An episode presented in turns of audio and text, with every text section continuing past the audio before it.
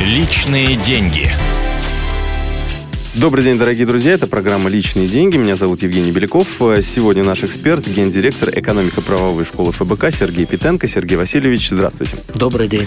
На этой неделе э, наша тема «Семья и деньги». И сегодня, наверное, поговорим о гендерных различиях, э, как мужчины относятся к деньгам и как женщины относятся к деньгам. Есть же действительно какие-то различия в этом?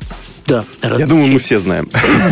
Да, то ли Бог, то ли Дарвин создал мужчин и женщин разными, и это надо воспринимать как факт и не стремиться стирать различия, созданные природой. А мужчины более рисковы, они больше склонны к инвестициям и более склонны об этом думать. Женщины консервативнее, но в то же время – более склонны к шопингу, потому что эмоционально больше в этом нуждаются. Угу. То есть мужчины, получается, а, меньше, ну, если так брать аналогии, мужчины, значит, у нас меньше склонны к шопингу, а женщины тогда меньше склонны именно к некому к приумножению средств. Да, они при приумножении средств больше склонны к консервативным инструментам. То есть женщина готова скорее а, положить деньги в тумбочку, а, в лучшем случае на банковский депозит, но уже, например, там, купить акции и так далее, для нее это уже мероприятие более стрессовое. Угу. То есть э, женщина в большинстве своем э, важнее некая синица в руке. Да. Угу. Да. Мужчина более склонен к риску. Э, вот э, как здесь найти некий компромисс, э, потому что понятно, что если семья, то она ну, обычно состоит между из мужчины и женщины. Да. некоторых последних тенденций. Да, да, да. Общий подход примерно должен быть таков. А, надо понимать себя и друг друга.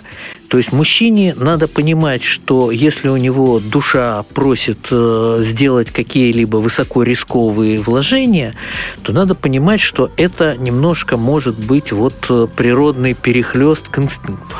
Женщине же, в свою очередь, понимать, что если ей хочется только вложить деньги в тумбочку или в платье, то это тоже женский перебор. И вот дальше каждому стремиться понять себя и друг друга и искать некий разумный компромисс.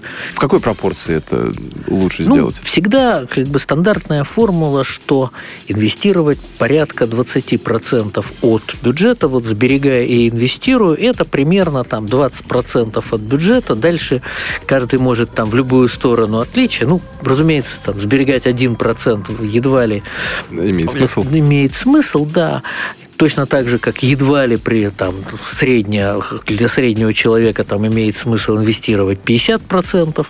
Вот, поэтому где-то вот здесь вот это инвестиционный фонд, которым уже дальше надо прикидывать, как разумнее распорядиться.